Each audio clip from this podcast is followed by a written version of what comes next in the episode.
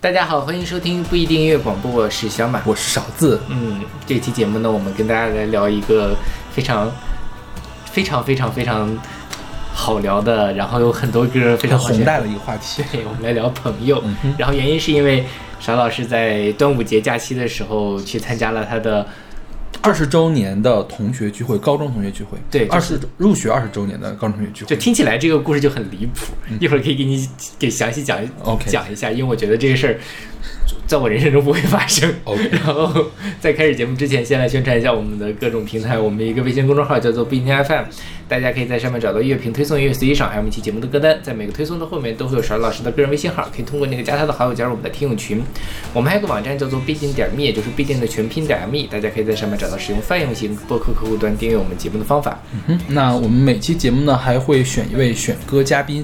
当然，由于这一期节目录制的比较仓促，或者我们准备的比较仓促吧。然后就没有选选歌嘉宾，我们这次的选歌嘉宾是由这个姚伟老师友情出演的。对对，就所有歌就是额外的歌都是他来选的啊。本来应该是呃正常是我跟小马主要来选歌，然后是阿丽选两首歌嘛，然后其他的歌是选歌嘉宾选，然后这次让姚伟来选的。是。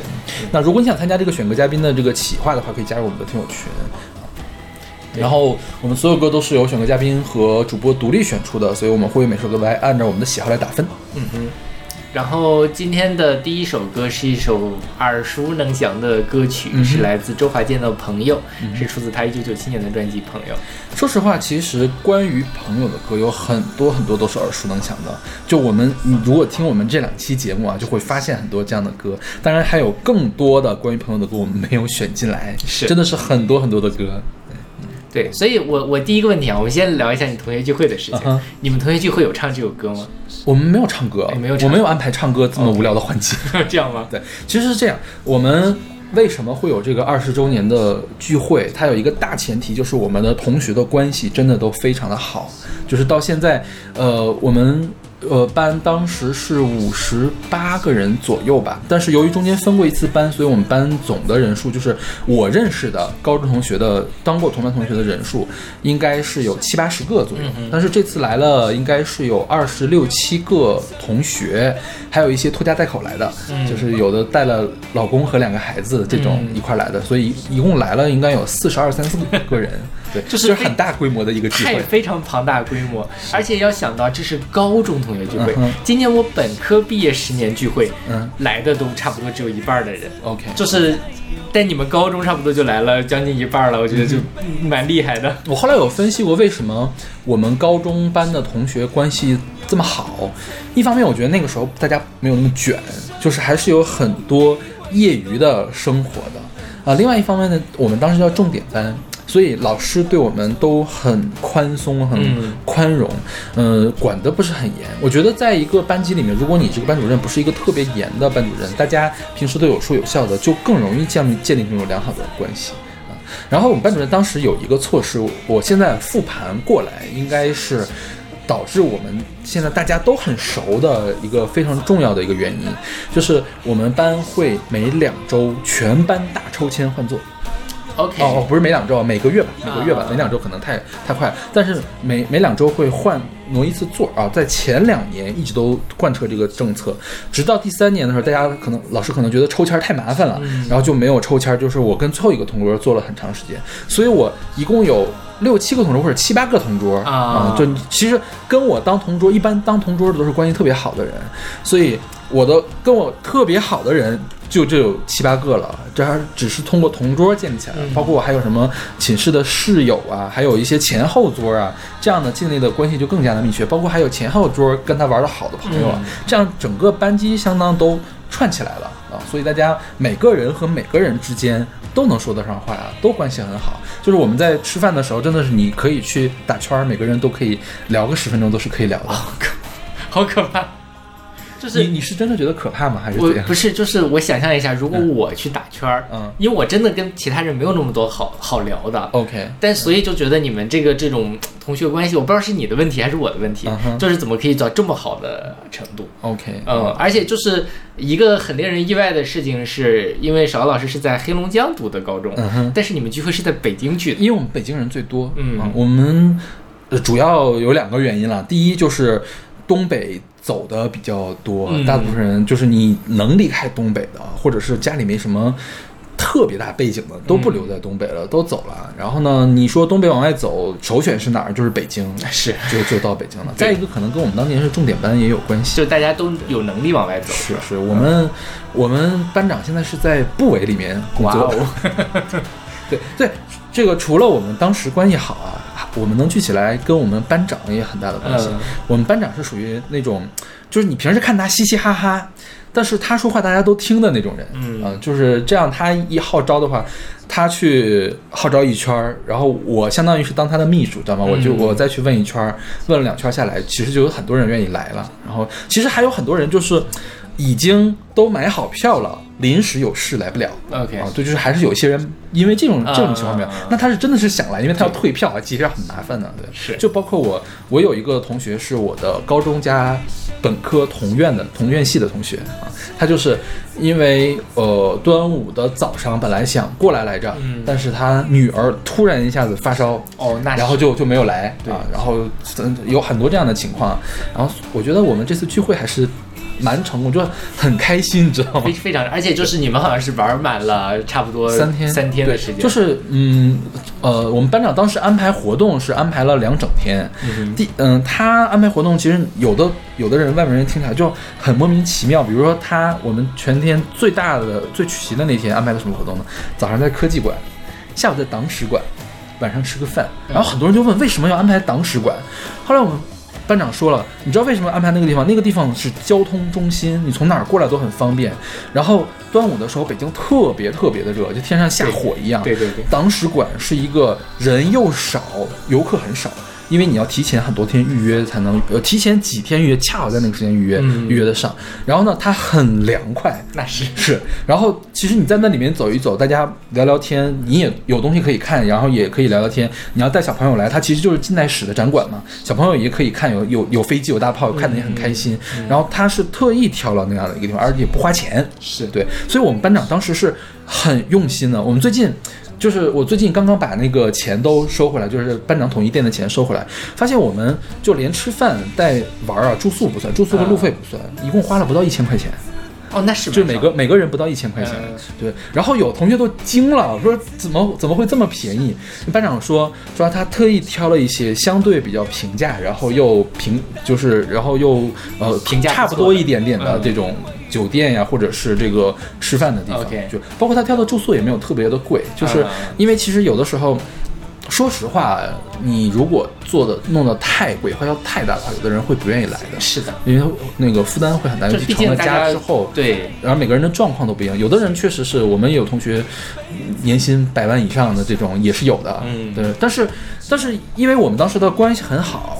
有的人是年薪百万，你看我们班长在部委工作，啊就是就就是比较是有权嘛，嗯有的人有权，有的人有势，有的有的人有钱。但是你在我们聚会的时候，大家通常不会去刻意去显摆自己那是怎么样，地位怎么样，有多少钱，大家聊的更多还是过去的经历啊，或者是日常的一些的东西。嗯但是如果你愿意分享你的这个历程啊，或者受到困难呀什么的，这个都是没有问题的。对，就是大家整个气氛还是很好。嗯所以我当时就想说。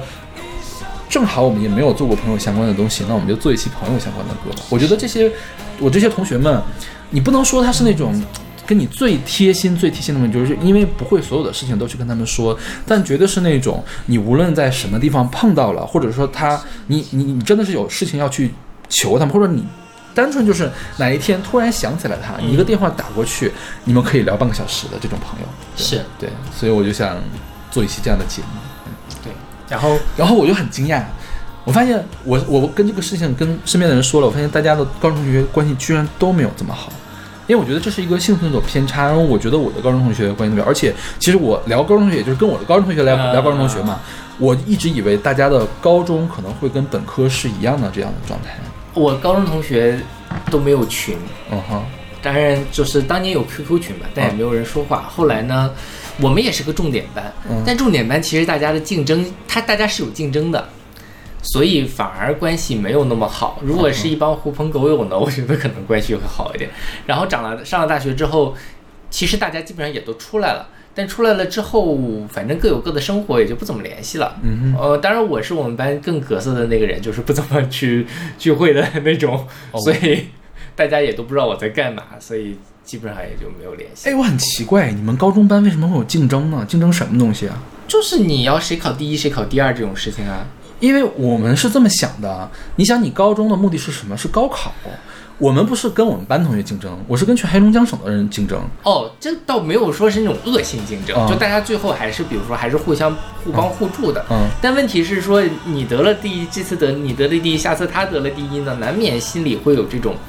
比一比的那种感觉，OK。虽然说不会说互相使绊子，或者说你问我一道题我不教给你这种，但是呢，总之有隔阂是吗？不会那么好。你知道我们班除了班长之外，这个呃威望最高的人是谁吗？嗯，是我们大姐。她为什么叫大姐呢？因为她每次都考第一。OK，就是没有人可以跟她竞争。那我也当时基本上就是我们班都考第一嘛，就是就是大姐是那种你让她下来玩是可以玩的，然后她让她打雪仗，她可以单挑我们班全全班男生，这还是有人格魅力。对对对，这其实很重要。大姐这次是因为她正在怀孕，就是她的端午节前两天刚刚生了孩子，她肯定来不了。哦，那是那对，要不然大姐也会来的。就是真的，就是挺挺羡慕你们这种关系的。我是我是我是没有体验过这样的东西。我们班的群其实也没有很热络。然后这次我想了一个办法，你知道吗？我这次问到了我们班所有同学的生日。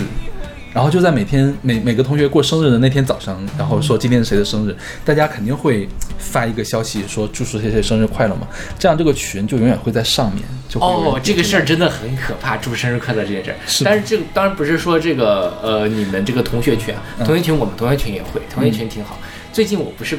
工作了嘛？加入我们的工会群。嗯哼，工会群每天艾特某某老师，今天是某某老师生日，祝他生日快乐。然后底下就祝某某老师生日快乐，然后发一百多条。第二天祝某某老师生日快乐，又发一百多条。OK。然后我觉得你在干嘛呢？我也不认识这个老师，就觉得有点什么。但是同学群是这样，我们的大学同学群确实也是靠。发生日，而且就是每个班里都会有那么一个人，他会把所有人的生日都记住。你们班你就是这样的角色。我而且我把它就是现在反正在线文档也很方便，我是共享出来，大家所有人都可可以可以看到。对，OK，对，当然也是要保护大家的隐私，就是年份是没有公开的，其实还是差一两年的，就是同学之间。对，主要我怕什么？我怕这个表万一谁不小心给共享到外面去了。这个很麻烦，对对，因为他有姓名、有电话号码，再有个特别具体的生日，回头人家密码都猜出来了，对，是是吧？是，对，邵老师还是很细心的。我们说一下这首歌吧。啊，这歌就是属于也不需要太多的介绍，但就是属于我听到了就会头皮发麻的一首歌。嗯，为什么呢？就是这首歌在我小的时候太经常的出现在一些现在想起来非常 cheesy、非常肉麻的一些离别场景或者自我感动的场景里面的，都会唱这首歌或者都会听这首歌。然后这首歌本身又有那种什么吟唱，一就是还有那种合唱的那种感觉嘛，特别容易烘托气氛。现在想起就想起来那种当时那种情绪，然后就在想我当时。在干嘛呢？我不太，你是觉得当时的情绪是假的，是吗？当时情绪肯定是真的，我年轻的时候肯定是非常真的，但是我现在很难再去体会那样的情绪了。OK，所以就觉得有点奇怪，在听这首歌。OK，这歌是这样，这个我们嗯早年间用它用的不多，我们什么时候开始用的呢？就是从我的某一个师兄毕业开始。我们毕业就是我们课题组毕业，一般学生们要走走这几个流程。第一是请所有人吃个饭，包括老师谢师宴嘛，吃个饭。谢师宴当晚一般要去 K 歌，K 个通宵。然后呢，后面会有毕业旅行。然后 K 歌那天的压轴歌一定是这首歌，还有张震岳的再见啊。对，我觉得他那个时候的所有的感情都是真的，就是这个师兄师姐。在这个里面，在这个实验室里面待了五六年，就五年吧，就是正常就是五年。然后他要走了，然后你可能在前一个月之后，之前还是跟他朝夕相处，每天在实验室能看到，就是他的工位就在你的旁边。然后他突然就走了，就是他说再见的时候，或者是有人用这个再见这个词说出来的时候，你真是觉得可能是以后跟他见面就没有这么容易了。然后也确实是没有这个情境，你不可能天天去跟他联系去，是吧？就就是我觉得。我们唱这首歌的时候还都是真情实感，对，而且其实通常毕业的那个人，他的情绪是很复杂，一方面他很开心，另一方面他其实是脱离苦海的啊，是吧？是，就是很复杂的一个这个这个这个情绪，而且他要经历也是一场离别嘛，而且要面对的是更加未知的，就是不会对你有那么多保护的一个一个情境，对。然后我觉得这首歌还挺合适的，是挺合适，就就是有点。肉麻，OK，嗯，我现在再去唱，我我没有办法再很很好的唱这首歌，我觉得太肉麻。嗯哼，对，你知道我们这次这个同学聚会虽然没有安排 K 歌的环节，但是我们就是聚的最齐的那天晚饭，我们班长是搞了很多活儿的。嗯，他做了一个大的蛋糕，嗯，就是相相逢二十年的那个蛋糕，然后他搞了一堆可乐。可乐上面印了我们的名字，就是每人拿着可乐跟你想拍照的人去拍照，然后还有一些可乐上面印的，比如说印的“同桌”两个字，那就是你找你的同桌，然后中间再放一个同桌那可乐，你们三个就是拍一个照，就是搞了很多这种形式感很强的东西。当然还有一些同学没有来嘛，然后那个可乐。我我我我那天背了个特别小的包，我没有把所有带名字的可乐都收回去。我我收回去了一些，后来我跟他们说：“我你这可乐在我这儿，你给我快递过来，我给你。”他要他要拿走，对，因为我觉得可乐这个东西就很方便，可乐它红彤彤的，对对，很好看，很喜庆。你说你要弄个牌子，人家没来，你在那摆着拍张照，有点瘆得慌。对，但是你摆个可乐在那拍张照，就什么问题都没有。对对对，而且那个东西很便宜，我们班长说很便宜，拿激光一打，其实特别的便宜。对，然后。我觉得学到了啊！你你你们班长真的很很有才华，我觉得，我觉得可能在部委里面干活需要这样的 事情，有可能。然后这个歌，我嗯。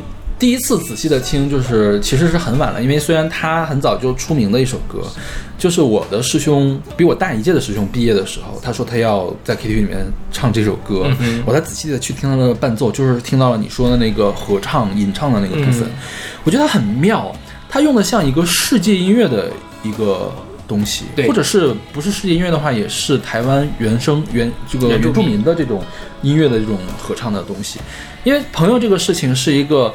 人和人之间最基本的关系之一，所以它可能是在原始社会的时候就存在的一个东西。对你用一个原生态的东西去唱它，包括前面有一些特别嘈杂的那个采样，就更加贴切、更加接地气的一个事情。你想，这首歌其实讲的很大的，它是从非常宏观的角度去讲。这个朋友和朋友之间的这个感情，但是他会有一些小的细节落在这里，再加上他用这种气氛的烘托，所以我觉得这首歌之所以能持久这么长时间，除了跟他的旋律写得好，跟周华健唱得好以外，我觉得跟他的制作也是很有关系的。对，是的。啊，这歌是小马选的，我当然会给 A。小马这次选的很多歌我都给了 A，这次我都是找大 hit 选的，基本上。OK，那我听着来自周华健的朋友。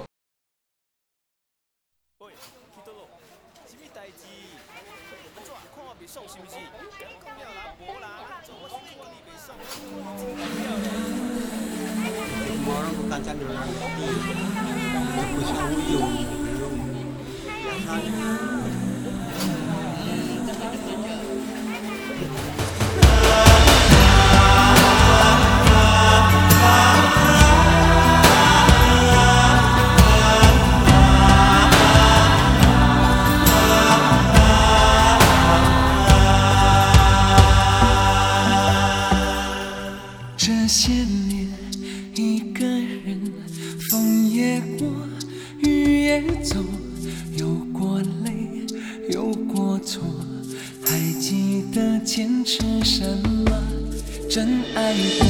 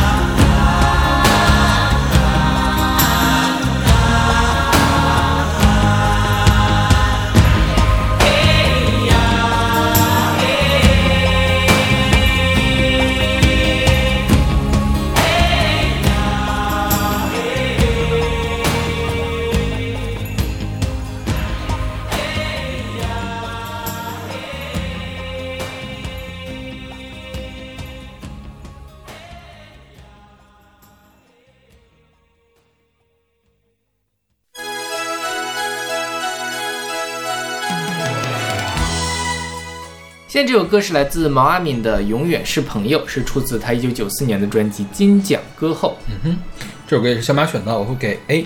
嗯，这个专辑啊不是很确认是不是最早出自这个专辑，因为我特别想查一下这首歌的首唱是在哪一年，我就没有查到。好像说是九二年，九二年首唱是吗？嗯对那，那可能也差不多就是收到这张专辑里面去了。是这个歌跟上面一首歌相比，就是更加宏大的叙事了。对，就是基基本上是政治书上会讲的东西，对思想品德书上会讲的，什么叫朋友，是吧？是，很像场面话。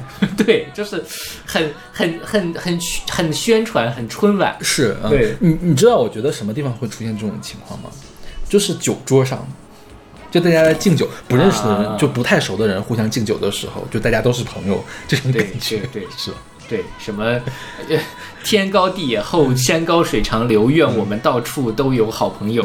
千里难寻是朋友，朋友多了路好走。我觉得这真的是很适合不认识的人之间对互道朋友的或，者就是比如说像那个什么，你要大型的这种晚会，甚至你搞奥运会、亚运会什么的，你来唱这个东西也也没有问题。对，就是君子之交的描述君子之交的一首歌。对，而且他是说让我们从此是朋友，以诚相见，心诚则灵，让我们从此是朋友。对，然后以心相许，以心灵相通，让我们永远是朋友。就既讲了说我们成为朋友过程，又是让我们有友谊地久天长，反正是很。很有趣的一首歌，你很难在一个日常生活中有那个场景需要用到这首歌。敬酒就是敬酒，对，是 我就觉得酒桌上就可以唱这首歌。对，是的，是的。就酒桌上，你如果唱周华健哈，就是不要跟我装熟，是吧？是的，对，我也不认识你，但这个就很合理。嗯哼。然后这首歌是呃任卫新作词，刘青作曲。然后刘青有一首更著名的歌是《祝你平安》，嗯哼，就是他这两个歌很像，我觉得，就是呃不是说它旋律很像，是给人的感觉很像。对对对，就很正能量。对，也是那种宏大叙事嘛，祝你平安。你说一般谁说祝你平安是吧？对对对，你说一路顺风就可以了。是的，祝你平安就感觉好像是那种公主才会说的话，就是一国或者是王后跟你说的这种这种话是吗？是。嗯。然后我觉得毛阿敏特别适合唱这种歌，对，就是她是有伟光正的那一面的。然后她其实说实话，我觉得她没有特别细腻的。歌曲是的，是吧？对，就即便是细腻的话，也给人感觉是那种比较大气的细腻。比如说那个红豆，是吧？什么相思啊，相思，相思就是就是那个叫什么《西游记后传》《西游记后传》的那个东西。其实他也把那种缠绵的感情，其实唱的很大。对，那个我觉得都也不能算是缠绵的感情了，反正总觉得他有种教科书的感觉，是是吧？是，对对对，就是。就是像是一一个作品选入了语文课本之后的感觉，是 是，但它本身可能什么，但它因为毛阿敏本身形象也很正，然后他的那个字正腔圆的那种感觉，就是就是很正。对，但是妈咪其实最开始是个化工厂女工。嗯哼，对我有一个叔叔，我觉得就是，但是我我我我跟我那个叔叔的个人的关系是非常好的，就是他从小我从小他就很照顾我，但我我特别不喜欢他一点就是他有一种。知识分子的清高，你知道吗？他在他在大庆，然后说：“妈咪，妈咪，我来我们那个单位来大庆那个巡演过，就是那个当时是那种，就是也是政治任务的那种演出，就一傻大妮儿，你他就他就瞧不起所有的演艺人员，知道吗？觉得人家没有文化，没文化。对，但是毛敏其实之前，如果现在的话，我觉得他都出不来了。”因为她有偷税漏税，偷过两次，是是吧？劣迹艺人，对 对。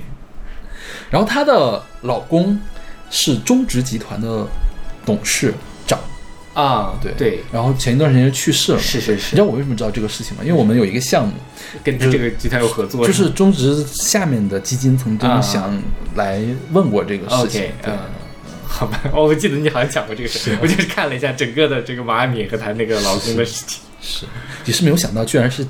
嫁了这么一个那什么？对，OK，那我们来听这首来自毛阿敏的《永远是朋友》。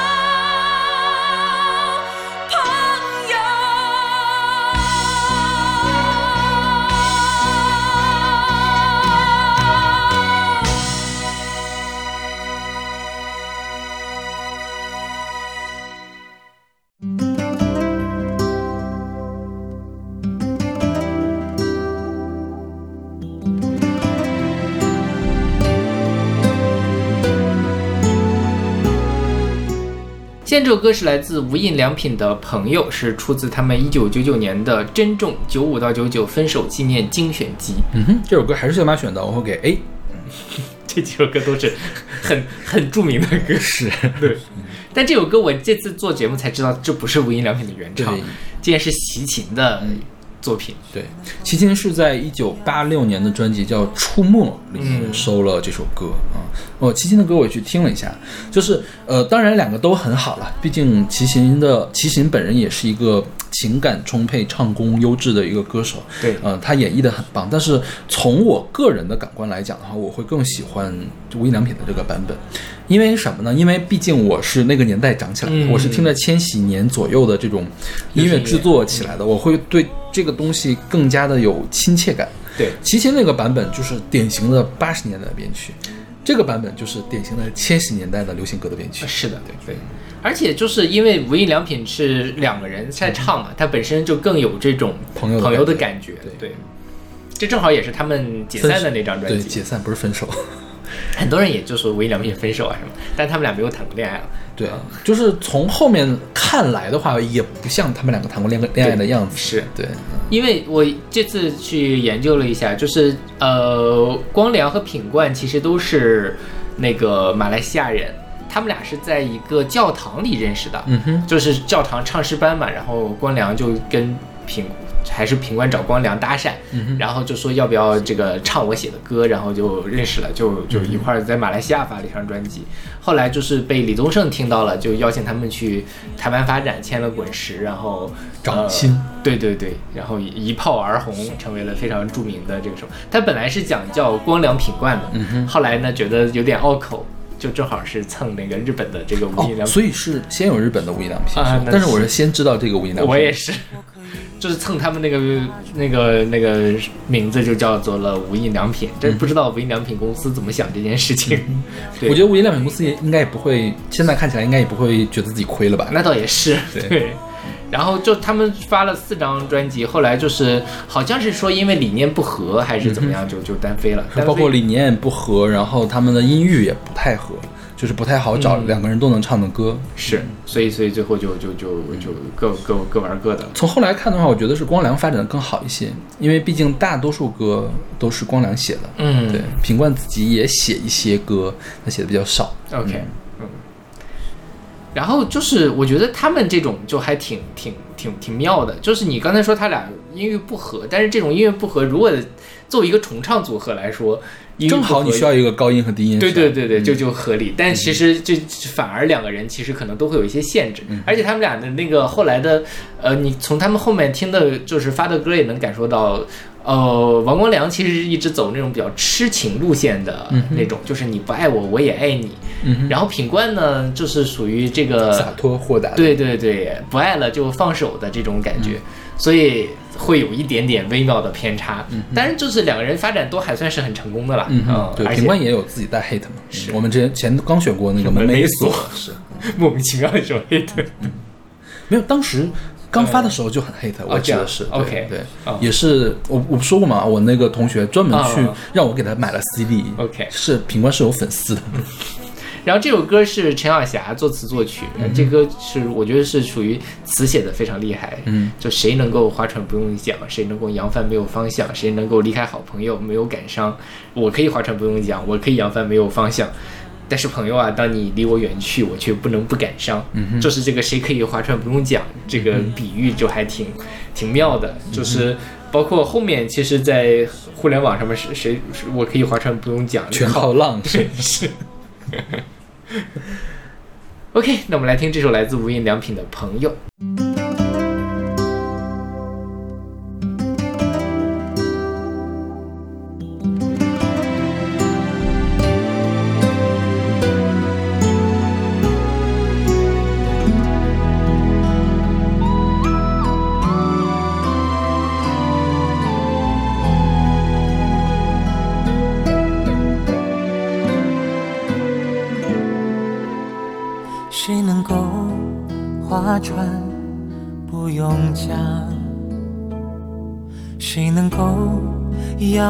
扬帆没有风向？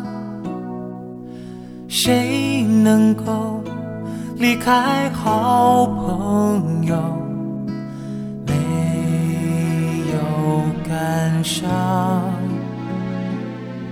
我可以划船，不用桨。我可以扬帆，没有风向。是朋友啊，当你离我远去，我却不能不感伤。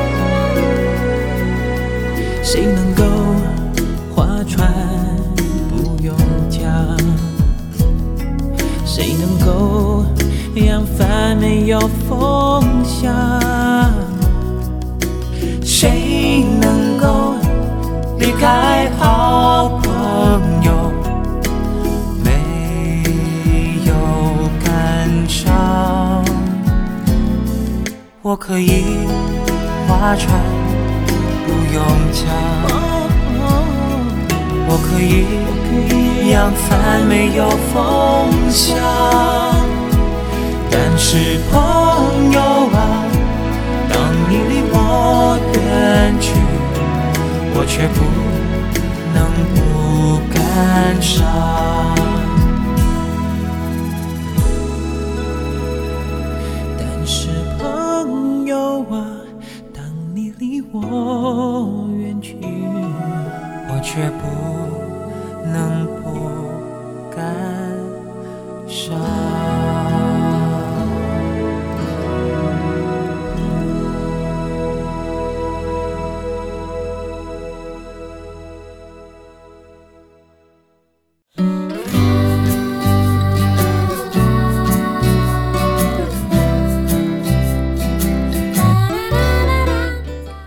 歌是来自雀斑的《朋友之歌》，是出自他们二零零七年的专辑《我不懂摇滚乐》。嗯哼，这首歌还是小马选的，我会给 A。OK，这歌是我大概上大学的时候听的，就是台湾小清新嘛，那时候疯狂的听，嗯真的好小清新，就是陈绮贞嘛，就是包括他最开始都致敬了陈绮贞，嗯他前面那个吟唱就是陈绮贞和你在一起的原原来的曲调。OK，嗯嗯然后很多人都说陈觉得陈绮贞已经够嗲的了，但是又没想到还找了一，就还听到一首比陈绮贞还要嗲十倍的一首歌，嗯，陈绮贞算嗲吗？可能在那个时候会觉得有一点点，现在你在听其实已经不会了，是啊，嗯陈绮贞再嗲能有杨钰莹嗲吗？是吧？那不是一种嗲了。其实我觉我觉得呃就是这儿绕开一点说陈绮贞的事情，我觉得很多人听陈绮贞不爽，是觉得陈绮贞全无唱功。嗯，就是你去听一下陈绮贞早年的《和你在一起》的时候，就会发现她刚出道的时候唱功确实是有一点点扶不起来的那种嗯感觉啊。然而是后来的话，她唱功还是有很大的这个精进。我觉得跟钟成虎在一块儿，他钟成虎还是有很好的去配合他，或者是帮他去找到一条属于自己的路的。对对对，然后那个时候骂陈绮贞骂得很欢的人，我觉得现在都要都可能都会反思一下自己当时骂的到底对不对。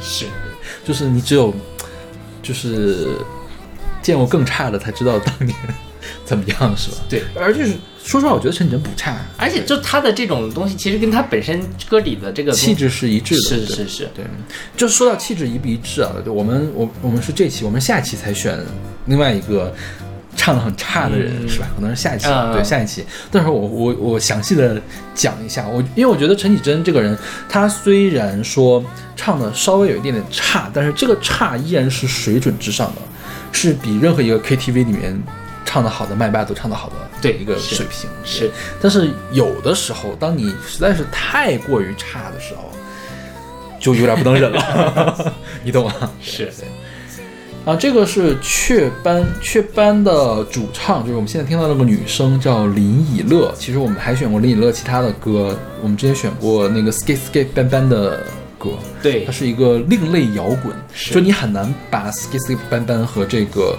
呃雀斑联系在一起，对对，完全不同的风格。林以乐很很什么，他就除了祖国雀斑之外，他还短暂的给卡塞卡尔当过鼓手。嗯哼，然后他后来其实就我们之前还选过一首叫做《厌世少年的害羞男孩恋爱日记》，这个也是林一乐写的。嗯哼，就他在台湾现在好像也在做制作人，嗯哼，就是还挺活跃的，一直在在在台前活动。而且他面相很多，嗯像他什么，像那个《厌世少年》应该是一个稍微有一点梦泡的感觉，是吧？对对对对，他的面相真的很多。小清新也唱得好，梦泡也唱得好，然后那那是后鹏吧，Skate Skate 班班是后鹏是是不是？是的后鹏他也唱得好，就怎样他都能玩，我觉得还是很牛逼的一个人。对对是，然后这首歌主要讲的就是朋友是你最大的一个后辈，一个支持。嗯嗯就是有的时候家人，因为家人家人其实跟你离得太远，第一是距离远，第二心灵也比较远，他不能理解你，他很难去支持你。是然后恋人呢，恋人这个事情就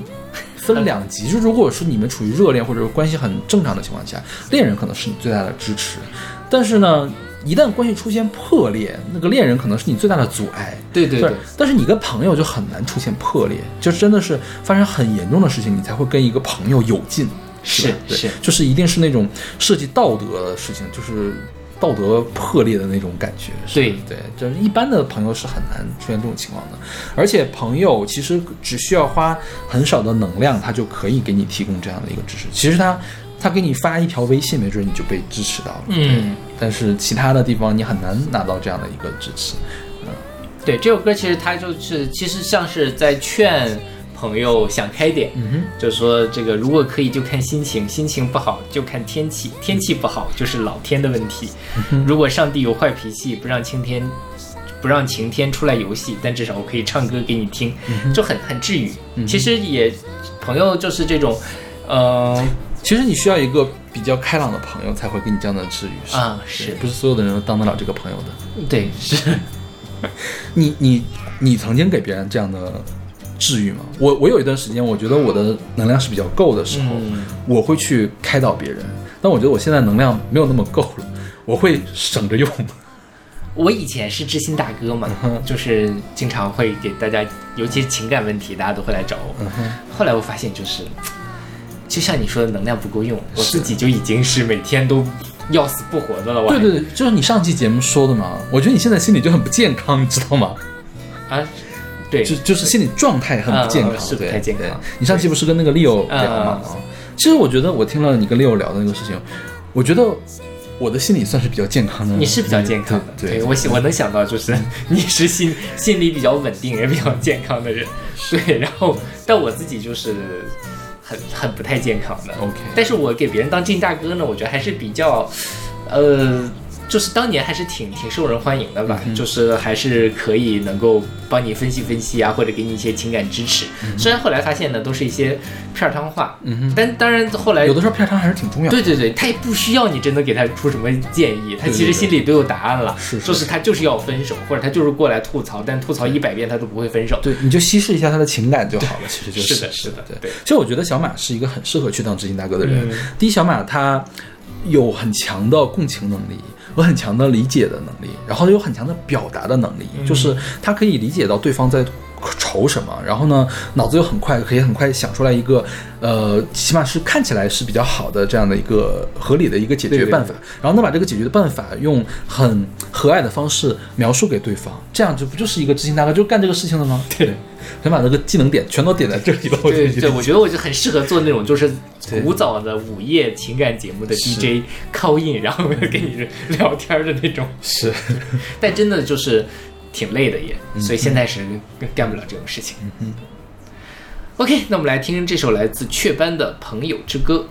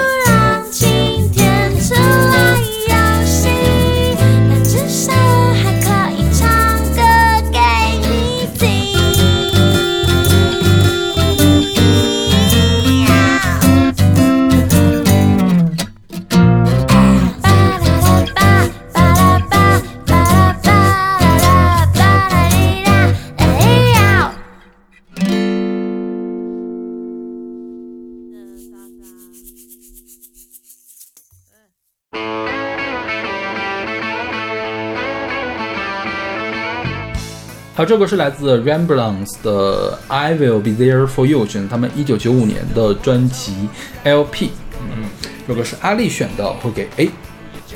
这歌呢，如果我只从歌曲的角度上呢，嗯我会给 A 或者 B，但从情感上角度呢，我会给他 E，为什么呢？因为听太多遍是吗？因为就是你不喜欢《老友记》？对，你那么不喜欢《老友记》吗？就是说那个什么，我就是跟 跟我的伴侣，嗯然后在什么，我就每天都在那里工作嘛，嗯，然后呢，他就很闲哦，他很喜欢听老友记，很喜欢老友记。然后我一会儿就听到 I'll be there for you，然后郭老师 I'll be there for you，然后就，因为你想，我们之前那个我我住的那个房子还挺小的，对吧？哦就是其实除非我关完全关着门，否则他。做什么我其实都能听得见，然后我就觉得啊，我在这边要死要活，你这 I'll be there for you，然后我看小小马对自己的伴侣就没有那么强的共情能力，我觉得，因为能量用光了。就是就是但是你如果不就是如果你不不播这个片头曲，你就在那里哈哈哈哈哈，反正我也听不懂啊，嗯就我不会认真听他们讲英文也就无所谓。但是这个歌呢还很 catchy，、一下子我就哦又播一集了呀，哦又播一集了呀，就觉得很烦。OK，对，因为我本人很喜欢《老友记》啊就是就没有到那个热爱的地步，但是还是挺喜欢的。就是如果需要看的话，还是可以看的那种那种感觉。有的时候会自己找出来一点点地方看，我我是能 get 到里面的有趣的地方，而且我觉得它比我看的一般的美剧都要更有趣。嗯嗯，它能成为经典还是有道理的。是对对对，对我我基本上我觉得。呃，跟咱们一样，或者比咱们稍微大一点的嗯这、这一辈儿人，如果他看美剧的话，基本上都是从《老友记》看起的。是因为简单。而且那个时候没有那么多乱七八糟其他的美剧可以看，这个东西看着很轻松，然后又能学英语。嗯，就是之前我不听飞秀嘛，飞秀他们两个人就经常会讲一些这个《老友记》里面的梗，直接说啊这个什么 Rachel 和谁谁谁怎么怎么样，就是我现在发生的什么事情事情啊，就好像大家全世界的人都应该懂这些梗一样，这真的是影响力非常的广。可能比跟他一样影响力这么广的肥皂剧呢，还有一部叫做《成长的烦恼》，嗯因为是八十年代引进的大陆播出的一个情景喜剧。对，是但是其实我都已经没有看到过电视上播那个东西了可能比我再早一辈儿的人，嗯再早再早五六岁的人才可以看得到。嗯那我们这一代还是这个的影响最大。像这个这个乐队啊，叫做伦勃朗加了个 S，就是几个伦勃朗的意思，是吧？它是一个美国的摇滚乐队，是八九年成立的，九七年解散了一下，然后零零年又重组，一直到现在还在活动，主要唱另类摇滚、流行摇滚、力量流行和喧闹流行，叫 Jungle Pop。就这歌听起来就很吵，对。嗯但我觉得这歌有有点村味儿，你觉得呢？啊是的，有点 country 的那种那种感觉。对然后这个 I will be there for you 其实是一种朋友对你的承诺啊，嗯。其实跟上一批讲的是上一趴讲的是一样的，就是朋友是你的 backup，是你的这个支援，就我永远会在这里支持你啊，对。讲的是同样的一个故事，相当于是对，就是每当它它里面特别提到了，就是说。从小，你的母亲就告诉过你，你的人生中会遇到各种各样的困难，但是真正能帮你解决这个困难的，这这个不是母亲说，这是他自己说的，是是朋友，嗯。因为真正细碎的困难，就只有朋友才能成为一个最优解，相当于是。然后这个歌最早其实就是给 Friends 来写的，嗯一开始只有一分多钟，然后后来就是因为 Friends 很火嘛，嗯这歌也很火，就是为了打榜，然后又录了一个三分多钟的版本，呃，然后也是商业上很成功，也是这个他们最成功的一首歌。是他们被评作是什么史上呃第二十位的这个什么 One Hit Wonder，Wonder，就是就一首只有一首大热单曲的奇迹，叫对 One 对 Hit 对 Wonder。是，然后这首歌也被评为什么史上最差的，呃，五十首歌曲里面的排名第十五。为什么呢以及在为什么呢一个电台里被评为史上最差的一一百首歌曲的第二十五名。天哪！包括他们自己好像也不太喜欢这首歌就说你们不要一想到我就是想到这首歌，然后他们还在某一个什么电视节目上为他们写出这首歌然后道歉还是怎么样？但可能是一个喜剧节目吧，大可不必吧？我觉得应该是个喜，可能就是说因为这首歌实在太火了。就有点太洗脑，就是像你这样的总听他的人比较多，然后就需要对，而但歉是恰恰我可能没有那么喜欢 Friend，、嗯我没有办法把这首歌投入到我自己的情感在里面，我就会觉得嗯好烦。嗯对，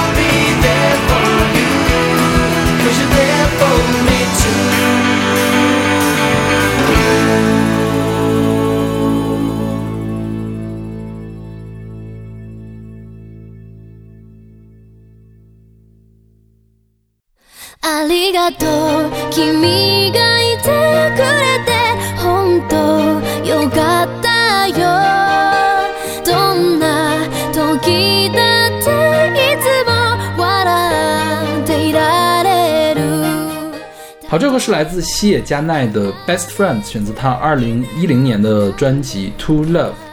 这首歌是我选的。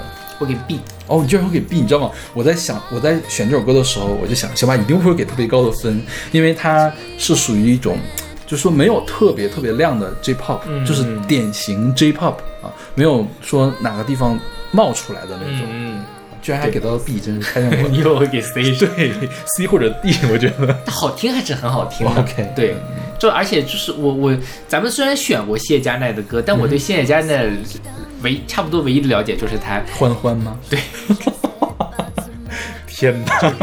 说他跟刘欢长得很像啊什么的，就是别的我其实也都不是特别了解。但这歌就属于很很公式化的一首 J-pop 啊，好听是好听的，嗯对，对，就是关于欢欢这个名字啊，其实他有一个说法，就是因为他有有的时候那个脸部劈了的时候就很像刘欢，还有一个是因为 Kana 是悲伤的意思，然后粉丝让他开心点，粉丝管他叫欢欢，所以我觉得这个很像是那个欧巴里面的现在的粉丝看到有人管他叫欢欢，然后想再造一个谣出来，把这个欢欢那个真实的名字的原原意给顶掉的感觉。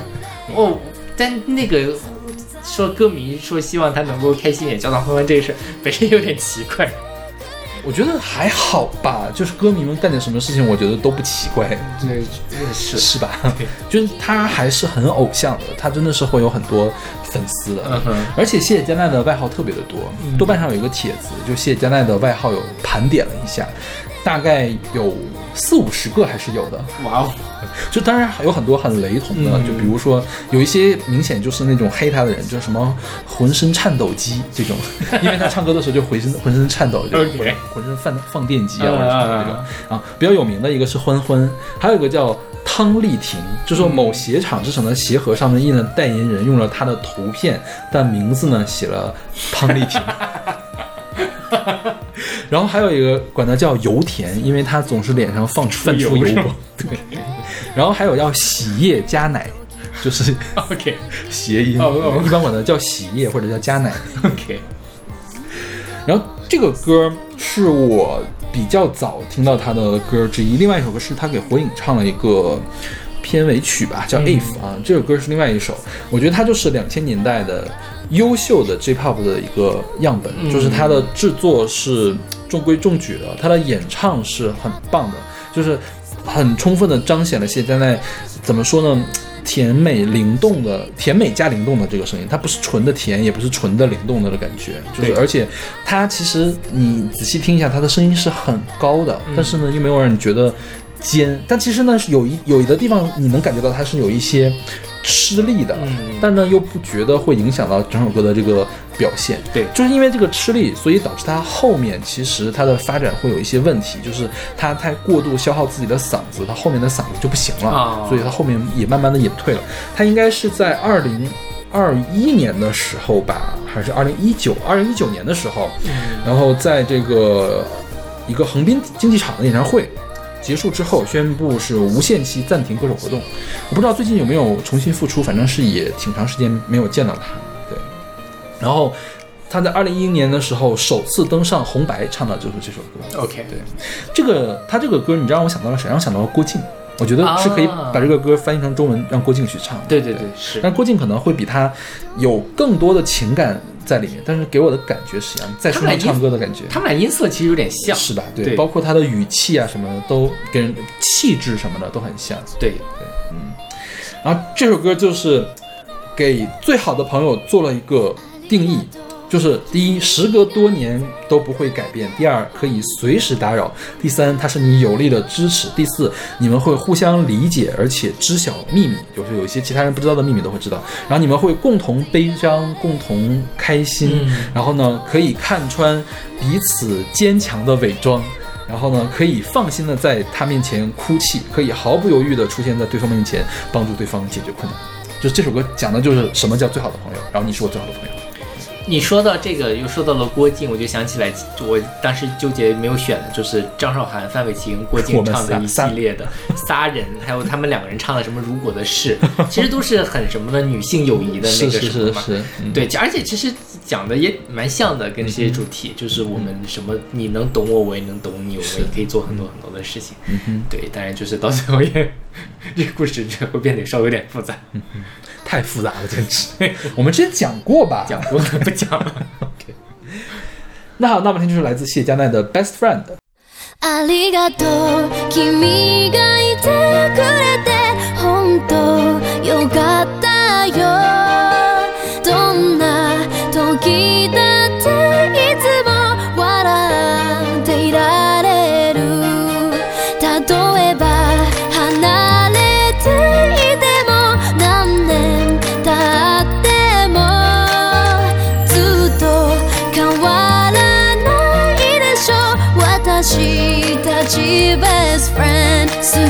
だよ。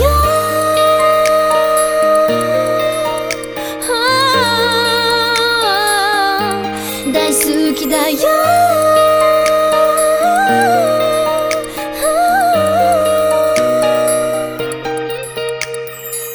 こんな遅い時間にごめんね。一人じゃ切羽詰まって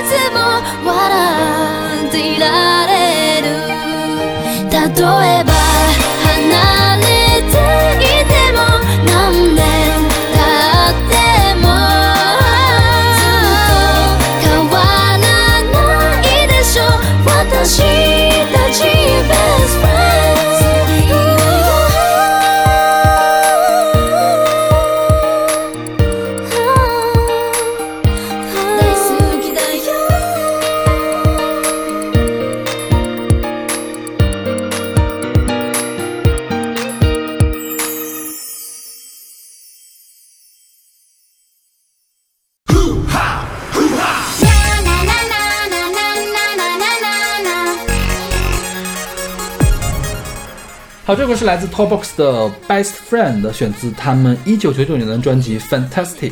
嗯，这个是我选的，我猜小马老师会给 A。当然，你知道吗？我我当时想，既然要选 Friend，我一定要选一首小马老师绝对会给 A 的歌，你会很喜欢这首歌。是，这是溜冰场 Y2K，对都是我们喜欢的元素。是，这个你之前听过吗？我应该听过，但是没有、这首歌其实没有那么红，应该是是是，在咱们国内没有，因为赵薇没有翻唱，主要是。啊，对对，赵薇没有翻唱，孙悦没有翻唱，就那么红了。是是是，但是它在全世界范围应该是特别特别火的一首歌。这个 Topbox 是一个丹麦的乐队，就是唱那个泡泡糖流行、欧陆舞曲。呃，九六年的时候成立，零三年的时候解散。它是一个二人组。这个女生呢是一个印度、伊朗、巴基斯坦混血 OK 啊，然后这个男生呢有一个摩洛哥的血统。嗯，对，然后他们是在二零一七年的时候又重新组合一块儿巡演，跟谁一块儿巡演？跟水叮当，哦，还跟那个 Venger Boy 一块去、好想看啊！一块儿巡演，就是当年的那些欧陆舞曲的一些团拼盘儿巡演的感觉。对，嗯，然后这个他们只出了两张专辑，然后我大部分歌都是这种感觉，是傻白甜的一个小女生，加上一个怪叔叔的感觉。对对对对，是吧是是是，这个歌我觉得他讲的朋友就是更浅层的一个朋友，就像泡泡糖一样，把朋友更放到表面上了。所以我觉得他这个朋友是小朋友的朋友，就就是或者是说你起码是没有进入社会的时候的朋友。没有没有经历过人生中的重大打击，觉得我可以谁跟谁都可以成为对，best 就是 friend 的就是我们只要一块去海滩，我们就是最好的朋友了，对是吧？是对，嗯，对特别像小好小朋友嘛，大家一块春游，我就是跟他最好的朋友。啊，是就是因为他借了我一块橡皮，他给我笑了一下啊，我就是这辈子我都会跟你好的，然后就是。所以我就是为什么又说回到第一趴，嗯，为什么觉得我现在听到那个周华健这首歌有点儿头皮发麻，嗯。就是因为当时吧，当时其实很多都是那种去海滩的朋友，是吗？差不多嗯，然后你就觉得，而且真的就觉得说啊，我真的是我一辈子都会跟你是最好的朋友。哦。后来发现都是放屁，哦，那我觉得可能也，因为我可能没有投入你那么大的那种感觉，嗯，就是就是没有认为我们是那种哦，因为小的时候我是个很缺朋友的人。因 OK，为小时候我很孤僻，然后也被排排挤的那种嘛，所以遇到一个对我好的人呢，我就会非常非常的投入情感。但是呢，你现在想想这个事儿，其实就很奇怪，嗯就是大家其实本质上讲，如果大家都像这种去了海滩，彼此都当好朋友，也就无所谓了，对吧？嗯但是事实上呢，就是他可能是这种情绪，我对他可能是周华健那种情绪，OK，那这个事儿就很尴尬。嗯然后最后都是我自己在那里一个人，一个人欢笑，一个人哭泣，然后就是自己演戏给自己看。哦反正现在就觉得哦尴尬。OK，对，那我我觉得我比你幸运好多呀，嗯就是我从小的朋友就很就很挺多的。对因为我跟我幼儿园或者小朋小学的同学是朋友，是因为我们的父母之间是同事。嗯然后你想到当年的国企的同事，其实基本上也都是君子之交的那种朋友吧，嗯就只要是大家别有什么利益纠葛，都都是很自然而然的朋友。所以我，我们跟小学同学、跟幼儿园同学还有还有联系，还是朋友。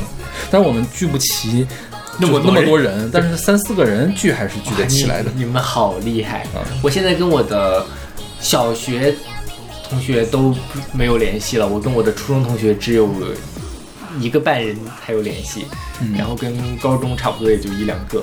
初中我们联系的比较少，因为初中我们班，其实我我总觉得是因为我们班主任不够好。啊、就我们小学班主任是一个特别严厉，但是呢特别爱你的那种嗯对你好。我们初中的班主任，你感觉就是有点心理变态，我觉得，就是他是这样，你知道吗？他当时干了一件我我现在想起来我特别生气的一件事情，他每次班会要大家投票选差生，哇哦！对，你觉得这样大家关系能好吗？我怎么觉得我们班也发生过这种事？是我觉得这样大家关系就不会好，肯定不好。嗯对，你选谁最好，我觉得这是没问题的。你选谁最差，这玩意儿是是要干嘛？对呀、对呀、就是分裂同学的。对，但是我们小学同学不会有这样的情况，我们初中就有这样的情况，所以我觉得我们初中大家关系没那么好，就是因为这个事情。对，然后高中同学大家关系很好，本科同学大家关系很好，研究生因为大家离得比较远，但是就只跟课题组的嗯和寝室的朋友会关系比较好，所以我我我觉得我从小到大都是。呃，你不能说大家都是我最最贴心的朋友那个层次，但是都是比较好的朋友，还是能算的。嗯，对，就是需要他给我 back up 一下，是可以 back up 一下的。嗯对，就我去管他借钱，他可能能借我的那种。OK，那我听出来来自 Toy Box 的 Best Friend。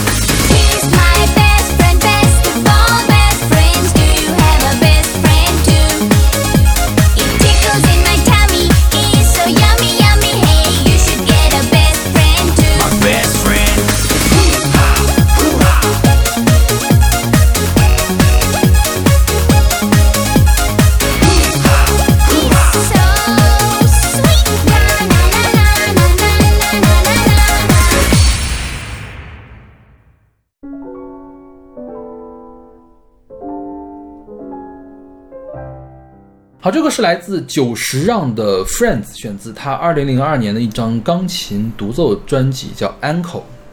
这个是我选的，C，嗯嗯你确定只有就是能到 C 吗？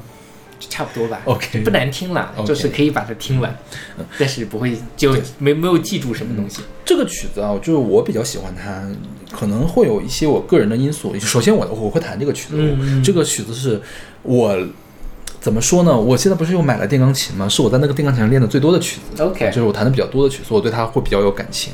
然后，呃，这个曲子为什么给我的印象这么深刻？因为我们北航有一个教室叫做主幺二七啊，就是主楼的一楼。二十七号教室，主幺二七，主要七里有一架钢琴，嗯，自习课的时候你都可以去弹。当然，有的同学在下面自习嘛，你可能会打扰到别人，这个时候你可能会跟其他同学们道一个歉，但是我们默认是随时随地都可以去弹那架钢琴的，只要你好意思弹，你就可以弹。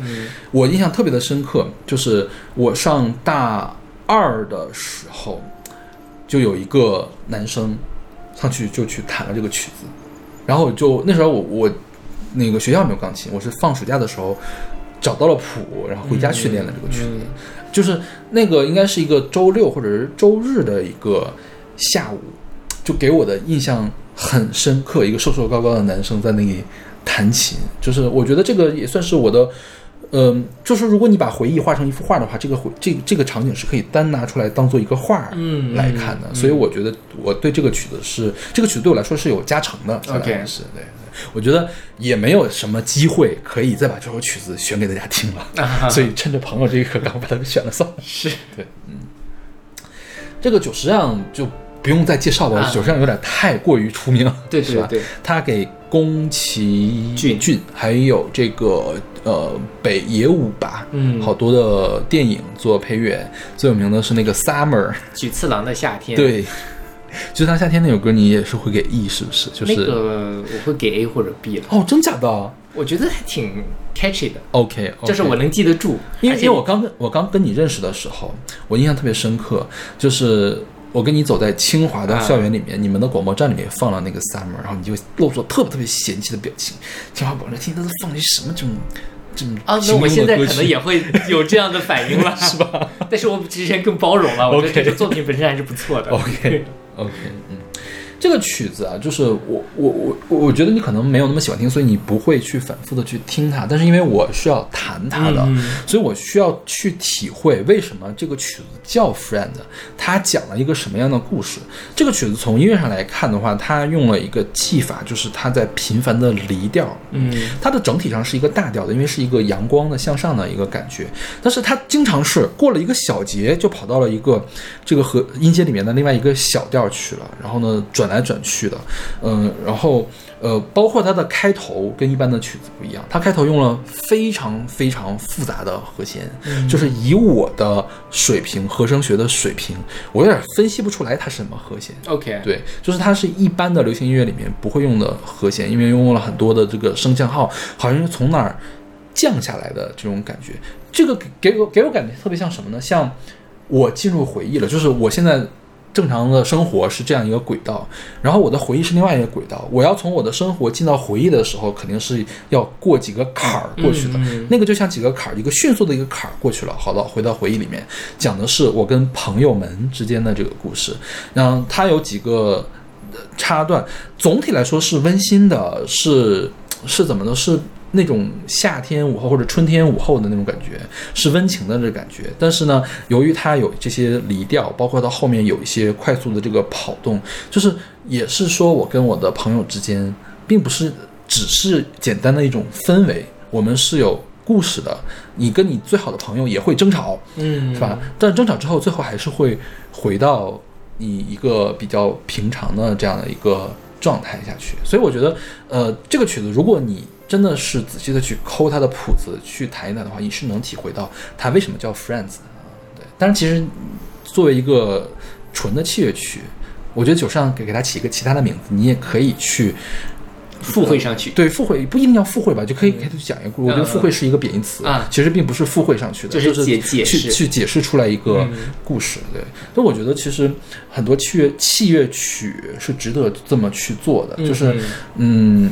我反正我是可以从中获得一种讲故事或者是听故事的这样一个满足的感觉。嗯，是。OK，那我们这期关于朋友的歌就先为大家放送到这儿，我们下期继续跟大家聊关于朋友的歌，下期再见。下期再见。